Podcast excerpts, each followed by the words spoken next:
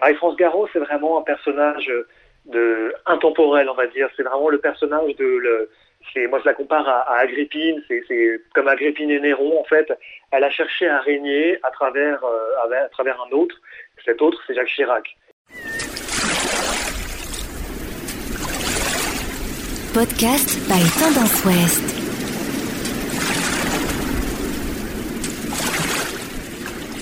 Bonjour à tous et bienvenue à vous dans ce nouveau numéro de Bouquins dans les poches. La conseillère, c'est le livre écrit par Olivier Faye, journaliste politique du Monde, en charge du suivi de l'Élysée. Dans cet ouvrage, il dévoile la vie de Marie-France Garot, l'une des femmes politiques les plus puissantes du XXe siècle. Un récit passionnant qui nous plonge dans le monde impénétrable et secret du gouvernement. Bonjour Olivier Faye. Bonjour. Donc vous êtes euh, journaliste au service politique du Monde, en charge du suivi de l'Élysée. Vous avez publié en mars 2021 euh, le livre La conseillère aux éditions Fayard. Donc dans cet ouvrage, vous nous faites découvrir ou redécouvrir pour certains Marie-France Garot, une femme politique puissante au XXe siècle. Pourquoi avez-vous souhaité écrire euh, bah, sur cette personne politique? Bah, Justement parce qu'une femme politique puissante, euh, que ce soit au XXe siècle ou aujourd'hui, c'est pas si courant. Euh, et, moi, le personnage de Marie-France Garot, j'ai été amené à la rencontrer un peu par hasard quand j'étais jeune journaliste. et j'avais rencontré cette femme avec qui a beaucoup de caractère, très intelligente, qui, m'a reçu dans son immense appartement sur, sur les quais de Seine. À, l'époque, elle avait, plus de 80 ans et pour autant, elle avait encore beaucoup d'autorité, beaucoup de caractère.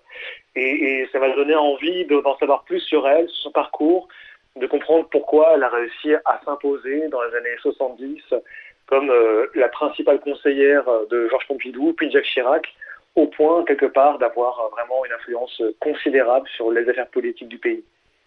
Donc dans votre livre, on comprend que Marie-France Garot, c'est une femme euh, mystérieuse. Comment vous avez réussi à la convaincre de parler de son histoire, de parler de son vécu?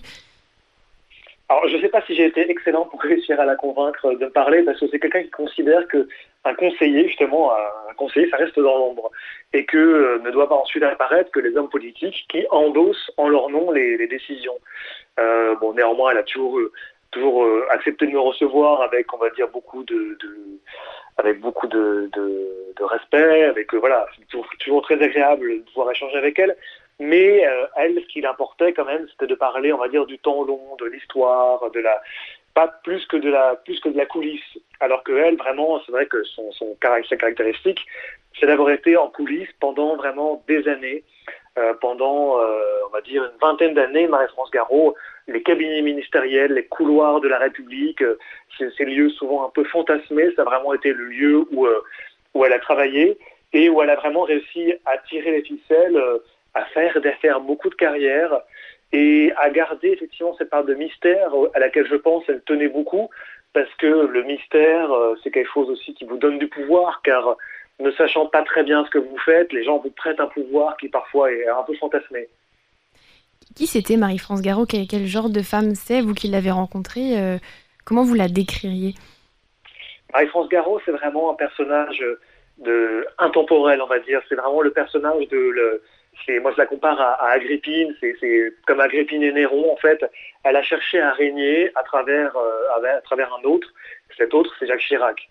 Donc, euh, c'est vraiment... elle a reproduit quelque part une part du, du matriarcat romain. Euh, et, c'est quelqu'un qui est très attaché aux permanences justement de l'histoire, de la politique. C'est une terrienne qui a grandi, on va dire, dans le, qui a grandi dans le Poitou, qui a grandi à Poitiers, qui est une vraie provinciale. Et pour elle, ça, ça, compte beaucoup dans sa, dans sa formation politique. Et, euh, et qui s'est assez vite attaché à la figure du général de Gaulle. Et qui donc, euh, voilà, c'est c'est engagé, on va dire, au service d'une certaine idée de la France, comme dirait le général de Gaulle, une idée très souverainiste. Vraiment, elle considère que l'Union européenne met à bas euh, les fondements de l'État français euh, et aussi avec un, vrai, aspect conservateur. Hein. Marie-France Garot, c'est pas vraiment une disruptive comme on, pourrait dire aujourd'hui. Dans les premières pages de votre livre, vous mentionnez que lors de vos recherches, de nombreux politiques n'ont pas souhaité euh, vous répondre, en tout cas parler de, leur relation avec Marie-France Garot. Pourquoi? Euh, notamment, effectivement, c'est Valérie Giscard d'Estaing et Laure Balladur qui, ne souhaitaient pas me parler. Et l'un et l'autre, pour la même raison, qu'ils ne souhaitaient pas passer une heure ou une heure et demie de leur temps à ne dire que du mal d'une personne, car euh, ils n'avaient que du mal à dire de Marie-France Garot m'ont fait comprendre leurs leur conseillers. Et en fait, c'est que Marie-France Garot, elle a laissé un souvenir assez terrible à beaucoup de gens parce que c'est quelqu'un qui usait de la violence, des coups bas, qui a vraiment pratiqué la, politique selon des codes qu'on pourrait considérer comme virilistes et, et qui vraiment a a laissé de très mauvais souvenirs à beaucoup de gens. Edouard Balladur, parce qu'elle le combattait quand ils étaient tous les deux conseillers ensemble à l'Élysée pour Georges Pompidou, et Valérie Giscard d'Estaing, parce que auprès de Jacques Chirac, Marie-France Garot a vraiment euh, passé son temps à faire la guerre à Giscard, que considérait comme un, libéral, beaucoup trop européen, européiste, et donc dangereux pour ce qu'elle considérait être euh, les intérêts nationaux. Toujours au début de votre livre, vous, expliquez que l'écriture euh, de, cet ouvrage a pris beaucoup de temps, que vous l'avez commencé, je crois, en 2013. Comment vous avez euh, réalisé vos recherches et construit ce livre? Alors, Il se base euh, sur beaucoup d'entretiens avec des personnalités qui, ont bien connu cette époque-là, donc à la fois d'anciens conseillers politiques, d'anciens ministres.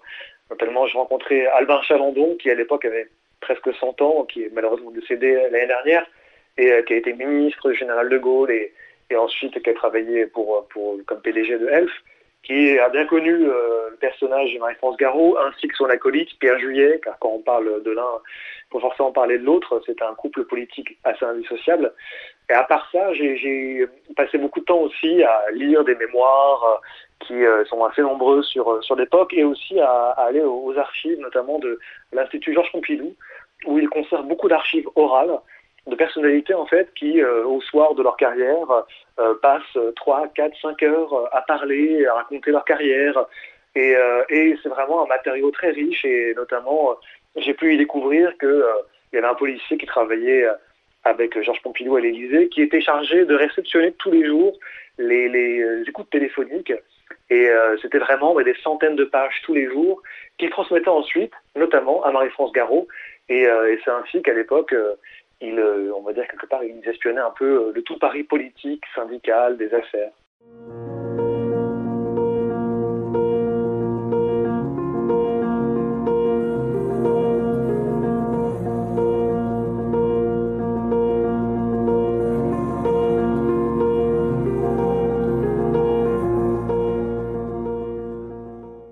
On découvre aussi dans votre livre l'envers du, décor de la politique euh, au XXe siècle. Comment a-t-elle réussi à faire sa place euh, au pouvoir dans un milieu qui était quand même euh, très masculin? Et, qui reste encore aujourd'hui très masculin, effectivement.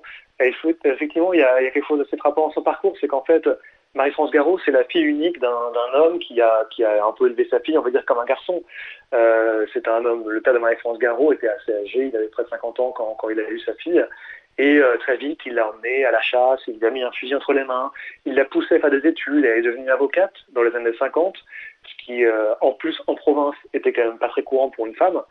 Et effectivement, c'est quelqu'un, Marie-France Garot, qui a tout le temps eu de, l'ambition, euh, qui est très vite monté à Paris, qui a commencé assez vite à travailler dans les cabinets ministériels, et, qui donc s'est fait sa place aussi en considérant qu'il fallait il fallait se comporter selon les codes du milieu, donc c'est-à-dire selon les codes des hommes, et ce qui fait que très souvent, les, hommes qui euh, l'entouraient ne l'ont jamais essentialisée en tant que femme. Et la considéraient comme l'un des leurs, parce que parfois, elle était leur égale, leur supérieure, et que très souvent, euh, elle, euh, elle les surpassait, on va dire, peut-être dans une part de violence ou d'autorité, parce que Marie-France Garot, c'était vraiment un personnage très autoritaire tout au début du livre, et peut-être la, plus grosse partie du livre, on, constate qu'elle reste toujours dans l'ombre d'un homme politique. Pourquoi elle, a fait ce choix de rester dans l'ombre? Certainement, il y a peut-être, euh, je pense, c'est pour le coup cette dimension de, genre qui compte beaucoup, parce qu'à l'époque, des femmes sur le devant de la scène, euh, il n'y en avait quasiment pas. Euh, la première à avoir vraiment marqué les esprits, c'est Simone Veil, qui d'ailleurs était une grande amie de Marie-France Garot. Donc peut-être qu'il faut y voir, y voir ça aussi. C'est aussi que Marie-France Garot, c'est quelqu'un qui vivait aussi avec une forme de, de, de, délectation, le fait de pouvoir tirer les ficelles. Y a le fait d'être d'être dans les couloirs du, du, pouvoir vous protège quelque part, que vous ne vous brûlez pas sous les sous les feux, à la lumière des, des feux de la rampe, et, euh, et donc ça l'a quelque part protégée. Et on a vu qu'à partir du moment où elle a roulé pour elle-même, à partir de l'élection présidentielle de 1981, elle a quand même décliné. Est-ce que euh, en 81, à la, à la, présidentielle, elle fait seulement 1,3% des voix, puis pendant 20 ans, elle se présente à diverses élections et elle perd tout le temps. La seule fois où elle sera élue, ce sera en, 1999, où elle sera élue députée européenne. Mais, euh, mais on a vu que dès qu'elle s'est détachée effectivement d'une figure euh, d'hommes politiques pour lesquels, pour lesquels elle travaillait, bah, très vite, elle, est, elle a été un peu reléguée, on va dire, en deuxième division. Comment elle l'a vécu, cette sortie politique? En fait, ce qu'elle a très mal vécu, c'est la rupture avec Jacques Chirac. Parce que donc Jacques Chirac, elle la rencontre, jeune conseiller politique à Matignon, elle-même travaille à Matignon aussi auprès de Georges Pompidou, et euh, très vite elle repère le talent de ce, jeune homme qui est vraiment plein talent, très intelligent, très ambitieux, mais qui a peut-être un petit peu de mal à, voir dans quelle direction il souhaite aller. Là où Marie-France Garot, elle, c'est une vraie idéologue euh, qui est très axée sur son idée de, souveraineté nationale, et donc elle, elle, elle, cherche à cornaquer Chirac, qui a à peu près le même âge qu'elle, et donc pendant une douzaine d'années, elle le dirige et euh, elle le fait euh, devenir Premier ministre, président du RPR, maire de Paris. Vraiment, à chaque fois, chacune de ces étapes, derrière, il y a Marie-France Garot. Et en 79, euh, il bute sur l'élection européenne, où cette fois le RPR finit quatrième.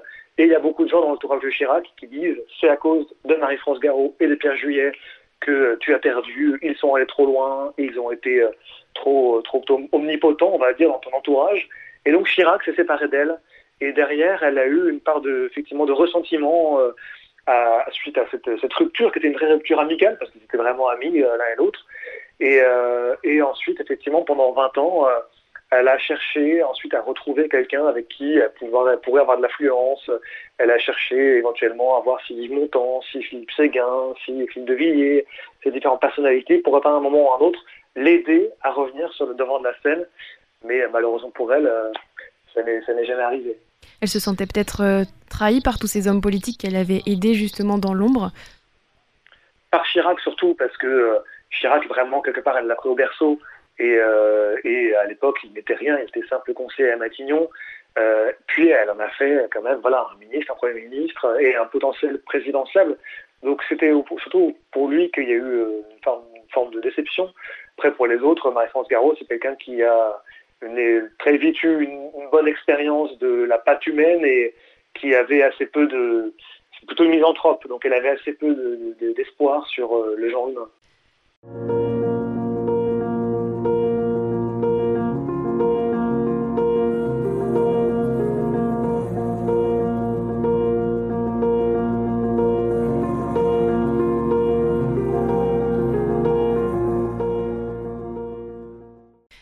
Lors de vos premières recherches pour écrire ce livre, vous avez tenté de, contacter Jacques Chirac, j'imagine.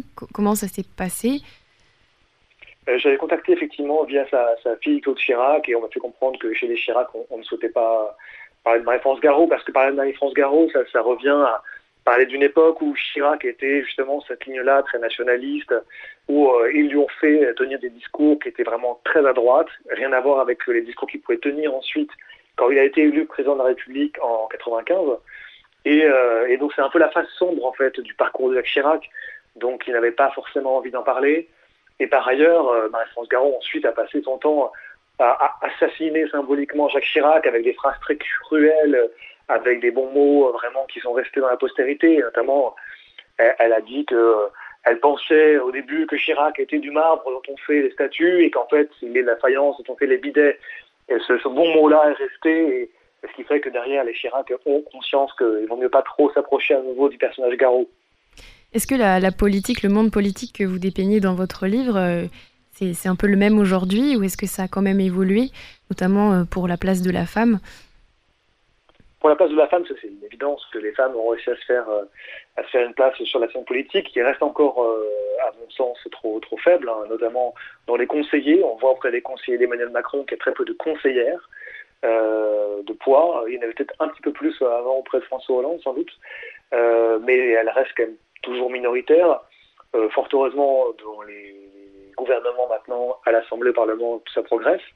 Mais euh, après, ce qui a beaucoup changé, je trouve, c'est que dans ces années 60-70, on est quand même dans une période où euh, c'est la fin du gaullisme, c'est le début du chiracisme. Il y a encore des personnages vraiment des, des des, d'anciens héros de la résistance, euh, des personnages qui ont connu des, des heures très sombres de, de l'histoire. Et ça, ça les marque au fer rouge quand même. Là où aujourd'hui on est avec des personnalités politiques beaucoup plus interchangeables, dont les engagements peuvent être parfois plus sporadiques, Emmanuel Macron, par exemple, est apparu seulement à peine à peine 10 ans, voire 5 ans publiquement sur la scène politique. Et peut-être que dans 5 ans, on, ne parlera plus lui, en tout cas, il sera plus engagé sur la scène politique.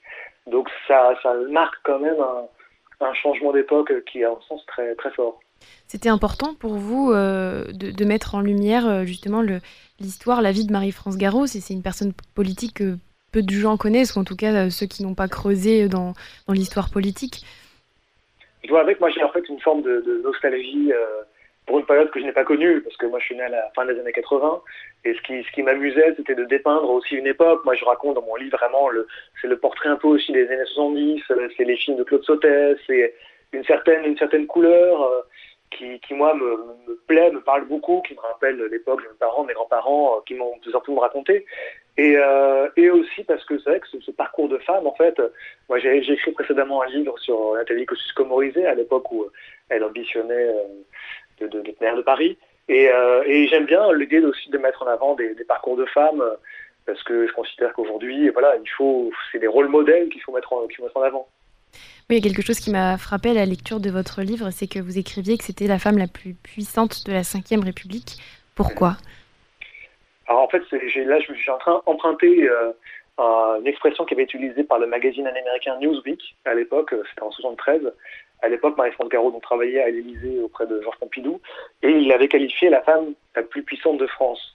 Ce qui était le cas, parce que vraiment, à l'époque, euh, quand Marie-France Garot parlait, on pensait qu'elle parlait vraiment au nom du président de la République, ce qui était quand même le cas. Et donc, elle a fait, elle a fait beaucoup de carrière à ce moment-là, et elle décidait vraiment de beaucoup de choses qui pouvaient se passer dans le pays. Et, euh, et en fait, par la suite, on n'a pas retrouvé une femme avec une telle influence sur la scène politique. Il y a eu Simone Veil, mais son influence a été quelque part circonscrite à cette loi fondamentale qui est la loi sur l'IVG. Euh, ensuite, il y a eu Edith Cresson qui était Premier ministre, mais ça a été très, très court, pendant 9-10 mois. Euh, et à l'époque, on considérait que c'était un peu le pantin de François Mitterrand. Donc on n'a pas ensuite rencontré un personnage dont chacun convenait qu'elle avait une influence considérable. Donc c'est pour ça que bon, l'histoire de la Cinquième République n'est pas encore terminée et j'espère que on rencontrera une femme plus puissante que Marie-France Garot, mais en tout cas, là, à l'instant T 2021, à mon sens, on n'a pas encore connu de personnage plus, plus important. Ben, merci Olivier Fay pour vos mots. Merci à vous. Donc je le rappelle, votre livre La conseillère est paru aux éditions Fayard en mars 2021. C'est un livre passionnant qui dévoile les, coulisses du monde politique à travers euh, le portrait de Marie-France Garot. Merci à vous. Au revoir. Podcast by Tendance Ouest. Podcast by Tendance Ouest.